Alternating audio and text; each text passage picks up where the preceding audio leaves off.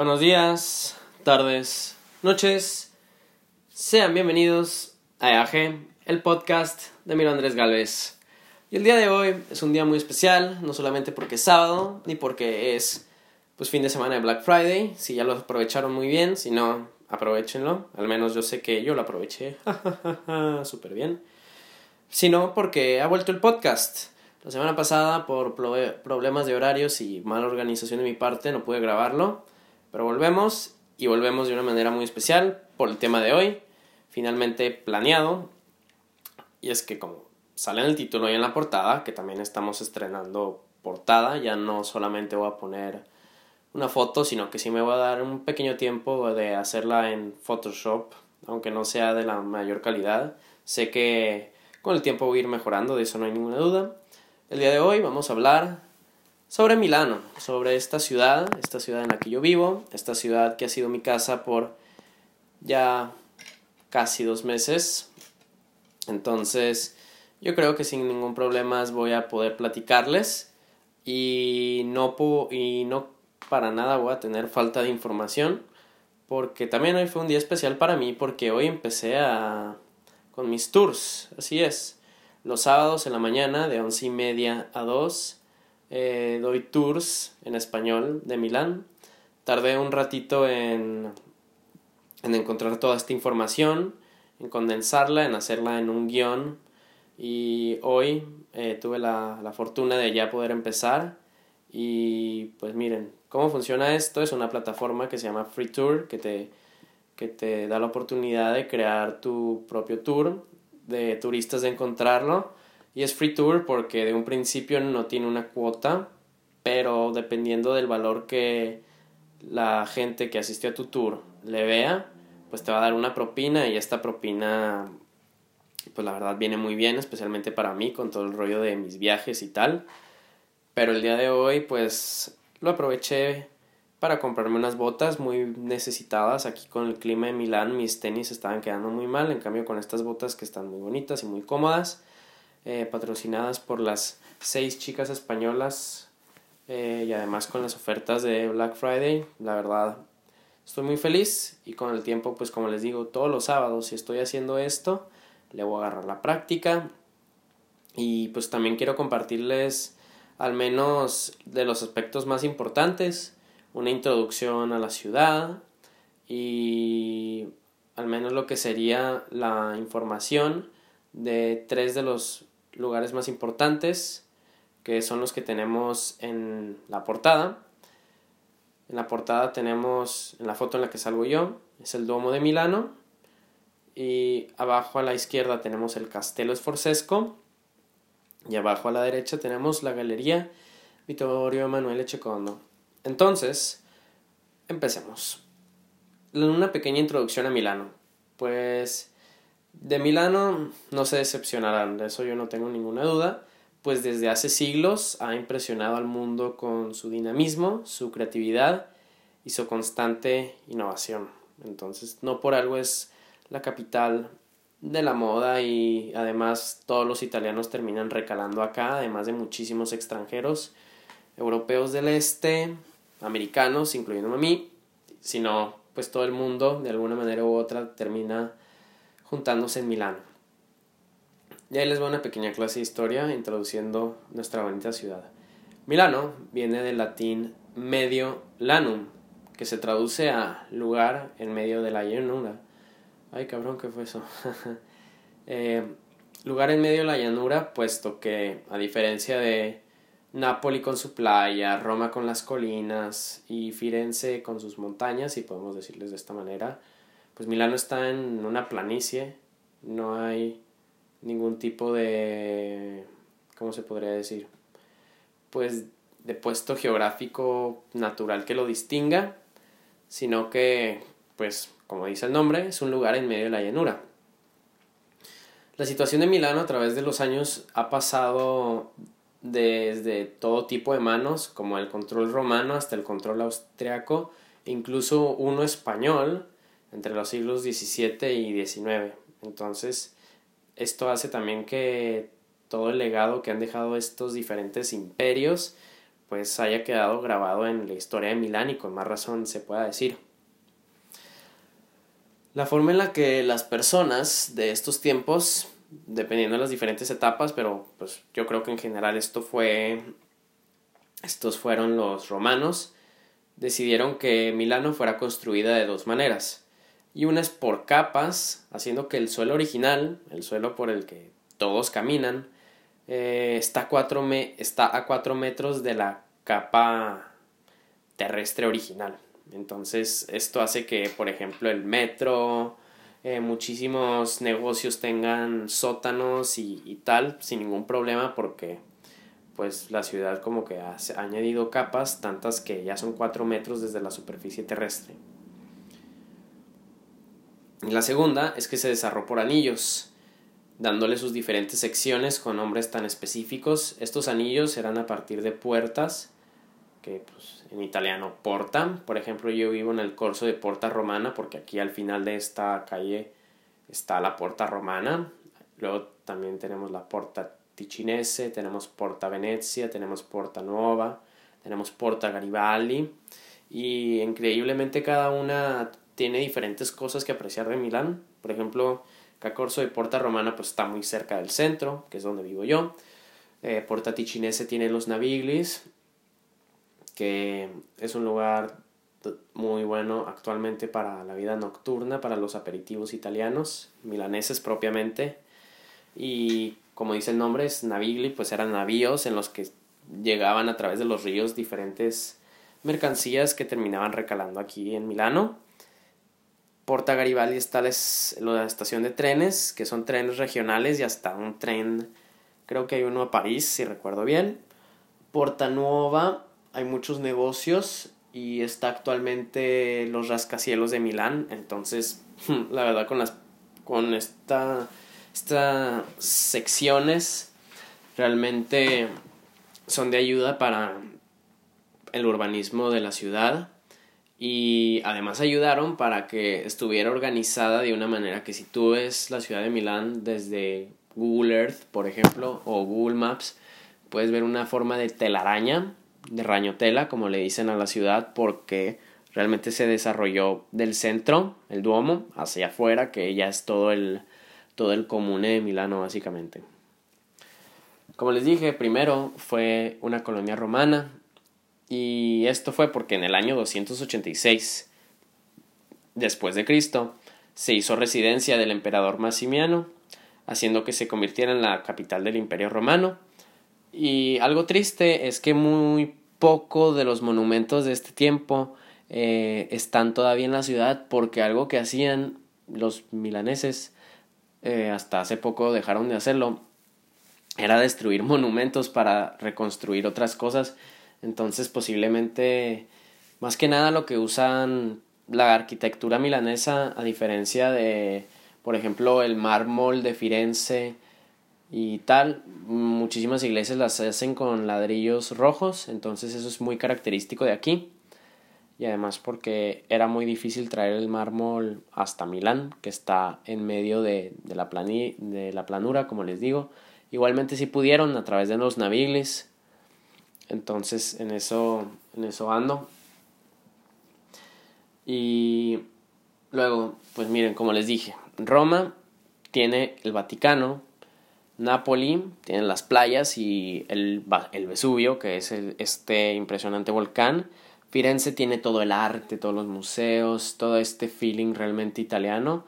Cada ciudad tiene lo suyo, pero no hay dudas que Milán es el cerebro de Italia, porque aquí están los negocios, aquí está...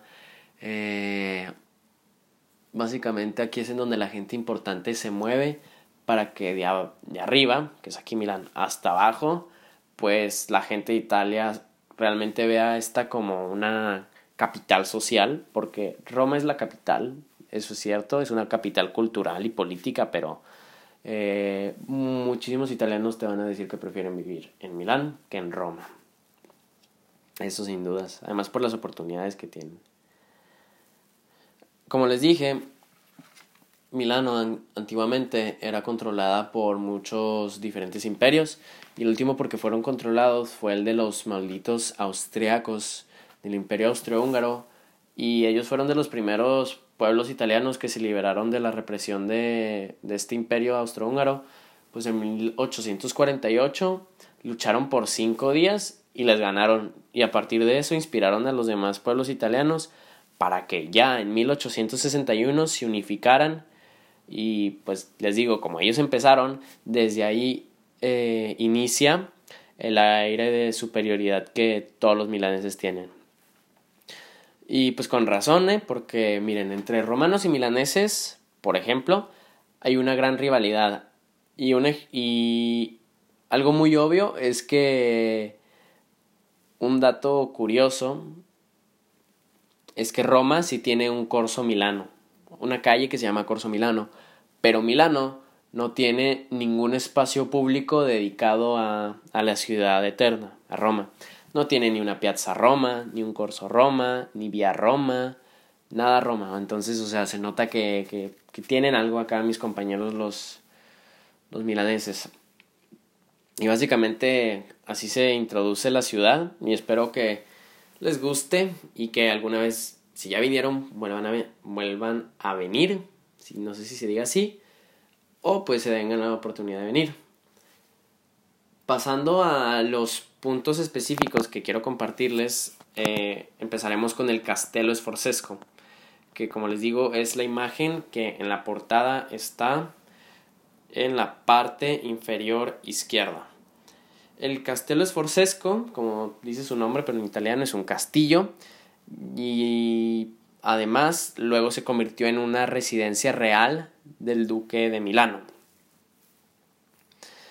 Actualmente hay nueve museos. Ay, ¿qué onda? ¿Qué pasa con mi voz? Ah. Actualmente hay nueve museos dentro. Y algo muy interesante es que uno de ellos incluye una segunda piedad de Miguel Ángel. Todos conocemos la piedad de Miguel Ángel, la que está en el Vaticano.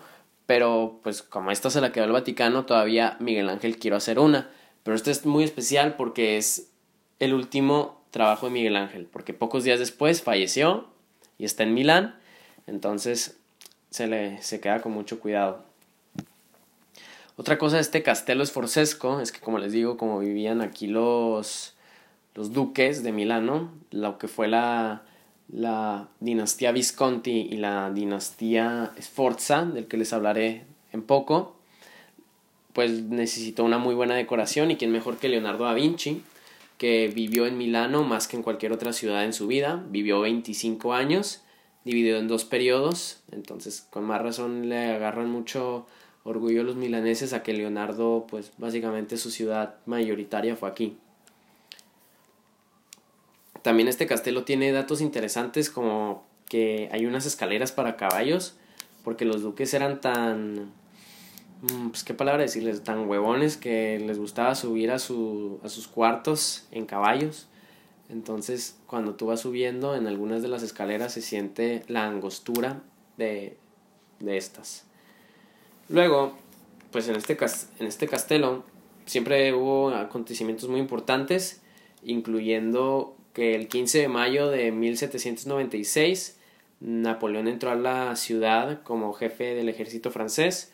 Todos conocemos que Napoleón estaba jugando Monopoly con los reinos de Europa, básicamente y uno de ellos tenía que ser Milán y fue, y fue por el por el Castello Sforzesco por el que entró, específicamente al otro extremo del Parco Sempione, que es el parco anexado, este minibosque que está, básicamente es un minibosque que está enseguida del Castello Sforzesco. Del otro extremo está el Arco del Apache, que es uno de los elementos monumentales más característicos del periodo neoclásico y pues básicamente tuvo varias dedicatorias. Primero se dedicó a Napoleón y luego llegaron los austriacos y se le dedicaron a su rey, pero ya luego se dedicó a la unificación de Italia y pues terminas haciendo memoria de todos estos eventos. Les estaba comentando que el Castello Sforzesco es en donde vivían las, los duques de Milano, que así como pues miren, Roma tenía los Borgia y Firenze tenía los Medici y digamos que España en general tenía a los Aragón, eh, Austria tenía a los Augsburgo, existen todas estas dinastías europeas, los Romanov en Rusia, pues en Milán estaban los Visconti y los Sforza, pero son la misma cosa. Aquí lo que pasa es que Visconti no dejó un heredero hombre, nada más tuvo una hija y la casó con el general del ejército milanés, Francesco Sforza. Algo muy curioso de este de esta dinastía es que al igual que cualquier otra tienen su símbolo, pero el símbolo es uno que llama muchísimo la atención, pues capaz lo habrán visto en, en emblemas de asociaciones, empresas milanesas. Cuando digo milanesas no piensen en, en, la comida, por favor, porque las milanesas que nosotros conocemos de comer se llaman cotoletas aquí. Entonces no van a poder pedir una milanesa porque no van a saber qué es, tienen que pedir una cotoleta para la carne milanesa. El caso, que varias empresas milanesas como Alfa Romeo y luego el Inter de Milán tomaron el escudo Visconti como un escudo que representaba la ciudad y además pues tiene una historia muy interesante que le da pues la razón de ser a este escudo. En el escudo vemos a una serpiente azul comiéndose a un bebé rojo. La leyenda va que un soldado estaba caminando por el río Po, que es el río que atraviesa Lombardía y Reggio Emilia, que es otra de las regiones de Italia. En este río había un obelisco. Un obelisco es una serpiente, en lo que cabe es mitológica, pero pues debe haber sido una serpiente muy grande porque todos los pueblos alrededor del río Po le tenían miedo. Entonces, Visconti mandó a uno de sus soldados a ver qué era lo que pasaba con este obelisco y lo encontró y justamente lo encontró comiéndose un bebé o en, en, en parte ya comiéndose el bebé. Pero lo que hizo este soldado es que logró vencer el obelisco y sacó al bebé. Entonces, básicamente relata esa escena, el bebé saliendo de la, de la boca del obelisco. Y fue, es un escudo que impone actualmente, entonces seguro lo debe haber hecho en, el, en la Edad Media, en el Renacimiento, cuando se usó. Y la verdad es sumamente interesante que tengan estas historias detrás y como les digo, sigue siendo usado actualmente. Y básicamente este es el castelo Esforcesco. Se puede entrar al castelo así, tranqui, la gente pasa porque pues en vez de cruzar, tienes que cruzar todo el Parco Sempione, claro, pero es mucho más fácil primero pasar por el Castelo Esforcesco y capaz darte una vueltecita. En parte es muy turístico, pero también si eres parte de Milán lo has hecho obviamente. Y ahora pasemos a lo que sería el Duomo, que lo conectamos con los Visconti porque los Visconti eh, fueron quienes iniciaron la, la construcción del, del Duomo. Que el Duomo tiene una historia muy curiosa, puesto que en primera instancia es el primer lugar a que cualquier milanés o cualquier persona que vive en Milano eh, te va a llevar si tú no lo conoces, pues que es la Piazza del Duomo, es el centro geográfico, histórico y social de la ciudad, básicamente todo parte de ahí y lo que también es curioso es que además de ser la catedral y el monumento más famoso de Milano, pues inició a construirse en 1386. ¿Y saben cuándo se terminó? En 1964, entonces... Y todavía hay renovaciones hasta ahorita, entonces 700 años después todavía hay renovaciones y esto hizo que entre los milaneses saliera un dicho que básicamente cuando tú tardas mucho en hacer algo te dicen que tardas más que la fábrica de Milano porque 900 años para construir pues esta inmensa catedral gótica única en su especie, pues obviamente ameritó pues su tiempo.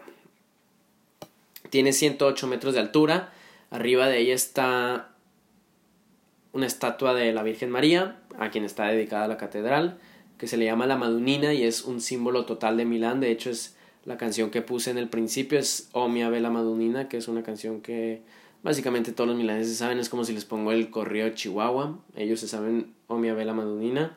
Y a mí también me gusta porque es muy bonita. Y como les digo, es de 3 metros, está bañada en oro y mide 3 metros, está 108 metros de altura.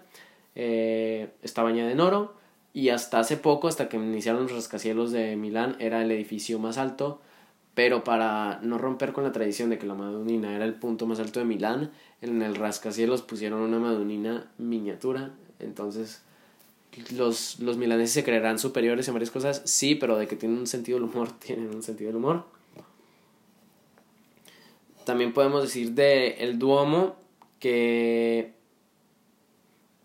que un dato curioso es que Napoleón cuando llegó, les comenté, este quería quería tener una gran coronación porque les digo, andaba jugando Monopoly europeo, quería sus propiedades y que se oficializaran. La forma de oficializar esto era que se le coronara de ese reino en la catedral. Entonces cuando llegó al Duomo, ve al Duomo no terminado específicamente en la fachada y dice, ¿qué pedo con esto? Básicamente lo voy a pagar yo, eh, al menos la fachada, y así fue como la fachada fue patrocinada por el ejército francés para que al menos eso sí se terminara a tiempo.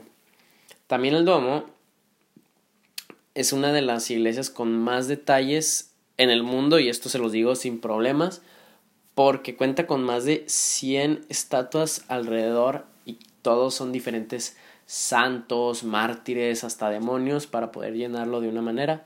Pero también por esto mismo se ha llevado una reputación de capaz una, una iglesia semidemoníaca, pero eh, simplemente es para añadirle detalle y es que te puedes pasar horas viendo cada, cada pequeña minúscula o sea a veces me van las palabras pero es que se me va mucho la onda. Ah entre el español el inglés el italiano este Simplemente puedes estar horas viéndolo y vas a encontrar algo nuevo a que hallarle. Otro dato interesante. Es la tercera iglesia más grande en Europa y la primera en Italia. Y ahora me estarán diciendo, no, la Basílica de San Pedro. Eh, eh, eh, no vale la Basílica de San Pedro porque legalmente el Vaticano no es Italia. Entonces sí, es la iglesia más grande en Italia. Incluso eso también a mí me, me impresionó porque viendo, por ejemplo, el Duomo de Firenze, pues sí es muy grande, pero eso porque lo apoya el Duomo. En cambio, entrando al Duomo aquí de, de, de Milano, pues es una grandeza, pero porque se le añade muchísimo lo que son sus, los altares que tiene dentro, son pilares góticos, tiene unos mosaicos ultra detallados hasta atrás que cuentan básicamente toda la Biblia. Entonces, eh, ¿qué se puede decir? Afuera del Duomo tenemos este, pues la Piazza del Duomo, que junto a ella está nuestro siguiente monumento del que hablaremos, la galería, y también tenemos una estatua, que es en donde estoy sentado en la foto que muestra el Duomo de Milano, que en esa estatua hay unos leones. Ay, güey. güey. Ya perdón. 14 kilos de metanfetaminas. no, no, no, no, no. A ver. En esta estatua está el duque de Torino, que es Vittorio Emanuele Echecondo, que como les digo lleva el nombre de la galería de la que hablaremos en este momento. La galería Vittorio Emanuele Echecondo fue construida en 1865 solo cuatro años después de la unificación de Italia, que fue en 1871. 1861, ok. ¿Cómo es que se dio la unificación de Italia? Como les digo, muchísimos de los reinos de Italia estaban bajo yugos imperialistas, incluyendo Torino, incluyendo Milano, incluyendo Venecia, incluyendo Nápoli, incluyendo Palermo, eh, la verdad, básicamente todo estaba. Eh, todos eran dueños de todo, menos los italianos. y, los, y la verdad los traían en chinga. Entonces, en 1861, el duque de Torino, Vittorio Emanuele Checondo, que Torino es la segunda ciudad más grande de del norte de Italia, así es, es de las más grandes de Italia, de eso no hay duda, pero al menos junto a Milano conforman pues los grandes del norte, así como Monterrey, Chihuahua básicamente. Eh, Milano sería Monterrey y Torino sería Chihuahua si hacemos una pequeña comparación, pero la verdad no se podría comparar del todo bien. El caso este es que chavo, este chavo decidió que con el ejemplo milanés que se liberaron de los austriacos, él mismo tomar las armas y armar una campaña de norte a sur para liberar y unificar los pueblos italianos, que se logró en 1863, que se ganaron todas las batallas, y para celebrarlo decidieron construir la galería a su nombre, Originalmente no tenía este nombre y hasta después se le hizo la dedicatoria porque originalmente su intención era de convertirse en un lugar de reunión para los milaneses en su vida cotidiana. Mm, que para tomar un café, sin preocuparse de, pues miren que el clima de Milano no es del todo bonito, bonito. Todo este mes de noviembre ha estado lloviendo, entonces pues sin tener que preocuparse de las constantes lluvias e incluso neblinas de la ciudad. También había restaurantes, había una que otra tienda de ropa, pero no las que hay ahora allá adentro, que después hablaremos de eso. Y el título que le decían los milaneses era Saloto, o sea, una sala, porque pues, era una sala de estar ahí, se iba a cotorrear y además era un ambiente muy, muy agradable. Eh, básicamente aquí adentro es en donde inicia la capital de la moda del mundo, que es Milano, porque actualmente no se puede negar que cuando uno piensa en Milano, piensa pues, en el shopping y en la moda, y además todo el mundo cuando se pregunta de dónde está la moda, pues dice que Milano, y de aquí viene todo lo que es el estilo italiano, porque sabemos que Italia tiene Versace, tiene Gucci, tiene Prada y Fendi, Louis Vuitton. no, eso sí ya no. El caso es que el estilo italiano se originó aquí para que aquí se vendiera, para que aquí se comprara y tal. Pues si, aquí se vende, obviamente aquí se compra. Che. Pero pues hoy mismo, hoy mismo que fue Black Friday, ha estado más lleno de lo que yo lo he visto en los dos meses que llevo aquí. Porque hay gente que vino de España, de Francia, de Alemania, de Rusia, nada más por un día para ver qué se encontraban y, y no necesariamente van a ir a comprar a HM, sino que ellos sí se gastan su, su quincena. Muy bien. Dentro de la Galería Vittorio Emanuele, como les digo, se terminó convirtiendo en la sede mundial de la cultura del fashion, con marcas como Prada, Louis Vuitton y Versace, y, y además Gucci también. Una pequeña curiosidad es que la primera tienda fue Prada, que fue inaugurada en 1913. Y la marca pagando no solamente 2 millones de euros por un local, porque ahora tienen dos. Tienen dos locales y por el segundo pagan 9 millones de euros. Y esto sucedió porque en ese, antes, eh, por allá del 2013-2012, eh, McDonald's estaba ahí, estuvo mucho rato ahí, pero Milano queriendo, como les digo, eh, apropiarse más de esta, de esta cultura del, de la moda, le dijo a McDonald's, oye, tenemos otro local un poquito más cerca del Duomo y de la galería, pero este déjanoslo. Y pues, ok, se dieron, pero obviamente McDonald's siendo las bienes raíces que son, eh, no se lo iban a dejar más fácil. Entonces, Parada paga 2 millones por el local original de 1913 y 9 millones al año de euros por, por este rato. Y luego enseguida de la Galería Vittorio Emanuele, que como les digo está construida eh, en forma, tiene un techo arriba que son eh, vidrios, es un estilo pues parisino, londinense, pero básicamente todo fue pensado con el rollo de, del clima del clima milanés. Enseguida está el Corso Vittorio Emanuele Checondo y es clásica para el shopping que es propiamente en el centro. Y enseguida de ella está el gran complejo de ocho pisos de la Rinachente con marcas de, de talla mundial. Ahí tienes Valenciaga, ahí tienes eh, o sea, Tommy, Tommy Polo, Ah, es que no se me viene nada a la mente ahorita porque yo sí vengo saliendo de HM, entonces ténganme paciencia al respecto de esto. Lo importante es que sí, o sea, empezó con una idea para los milaneses, terminó siendo una idea mundial Y esto se plasmó muy bien hasta en la misma decoración de la galería, porque en el piso están los mosaicos que representan el pueblo italiano, que incluye el antiguo escudo de armas del Reino de Italia en el centro. De un lado tenemos el escudo del Comune de Milano, la región. Del otro tenemos el escudo de Roma, los, la loba y Rómulo y Remo. De otro lado tenemos el, el Fiorín de Firenze. Y también tenemos el Torino de Torino, que a partir de este se generó una tradición de buena suerte para los turistas, que si tú, eh, porque algún milanés cuando inauguraron esta, la, la galería, se le ocurrió que pisar los testículos del mosaico del Torino sería gracioso y a partir de aquí salió la tradición que los turistas eh, tienen que pisar los testículos del mosaico del Torino y dar tres vueltas y eso significa buena suerte o que van a volver, ya ni siquiera nadie sabe el significado, pero todos lo hacen, entonces no se olviden de, de aplastar las bolas de Navidad del, del, Torino para que puedan volver a Milano y además tengan buena suerte que eh, teniendo en cuenta que son los finales de las universidades y las prepas, yo creo que lo necesitarían.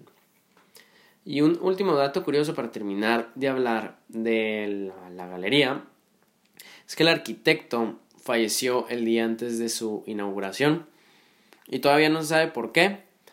Hay dos teorías.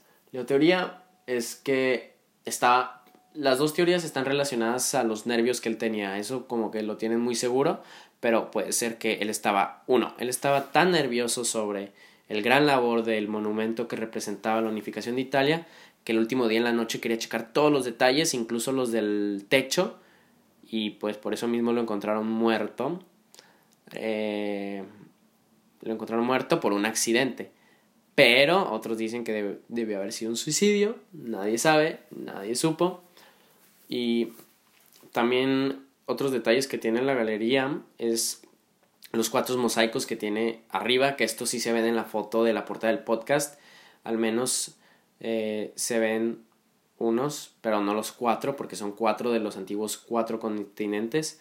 América, África, Egipto y Europa y cada uno tiene detalles que lo hacen diferenciarse. Por ejemplo, Europa tiene un templo griego, África tiene jeroglíficos y un león y, y una faraona. China, no, China no. Asia tiene un chino y unos camellos. Y América tiene unos esclavos negros. y una pirámide mexicana, eso sí. Y básicamente esos son los tres puntos más importantes de Milán. Todavía hay muchísimo más. Se puede hablar acerca del, del distrito financiero, se puede hablar sobre el teatro de la Scala, se puede hablar sobre los santos de Milán, Sant'Ambrogio y San Carlo Borromeo. Se puede hablar de la Universidad de Listodi, que es en donde yo prácticamente vivo, pero es una de las universidades más, más lindas y con razón, y luego es pública. Y, y no sé si les comenté, pero yo una que otra vez he entrado a clases de filosofía medieval así como si yo fuera estudiante y, y está súper bien. Tenemos la Torre Velasca, pero este es un poco interesante porque es una torre muy fea. Y de recomendaciones, pues también estaría lo que es el Cementerio Monumental, que básicamente es un museo al aire libre, porque imagínense un cementerio con las personas más ricas del siglo XIX de Milán, no se hacían cualquier tipo de tumbas, sino que hacían esculturas y hasta casas acá eh, de estilo neoclásico barroco para sus tumbas y básicamente como les digo es un museo al aire libre. Luego pues igualmente Milano tiene tiene ciudades muy bonitas muy cerca a distancia de una hora o menos. Por ejemplo tienes Bérgamo que es una ciudad medieval y además hay muchísimos vuelos que salen por ahí. Luego también tienes eh, Como, tienes Bellagio, que son todos pueblos que están cerca y tienen un sentimiento propiamente italiano. Y la verdad es que siempre hay algo que hacer en Milán, siempre hay algo que hacer en Milán, siempre tiene muchísimos eventos. Por ejemplo, no voy a mentir, o sea, el arte está en Firenze, pero Milano se defiende muy bien para lo que tiene. Entonces yo, por ejemplo, voy a ir mañana al día del museo gratis, voy a ir a una a la que se llama la Pinacoteca de Brera, que es como el es una de las mayores colecciones de pintura en Italia, que incluye obras de Tintoretto, Rafaelo y Caravaggio. Entonces, si, con, si ustedes saben de arte o no saben de arte, pues interésense de estos tres nombres. Y si saben de arte, pues saben que son nombres importantes de, de básicamente el arte, no solamente el arte italiano, sino el arte mundial. Eh, entonces, básicamente eso es lo que les tenía que decir para que se animen, vengan a visitarme a Milano, está tranqui, pueden hacerlo en un fin de semana, lo importante. Y nada más que eso. Entonces regresamos a los podcasts y no se olviden de suscribirse, de compartirlo. Igualmente, si les gustó, bien. Y si no, también. Mi contacto es en Twitter arroba eagalvesa y en Instagram e.a.galvez. Nos vemos la próxima semana. Hasta luego.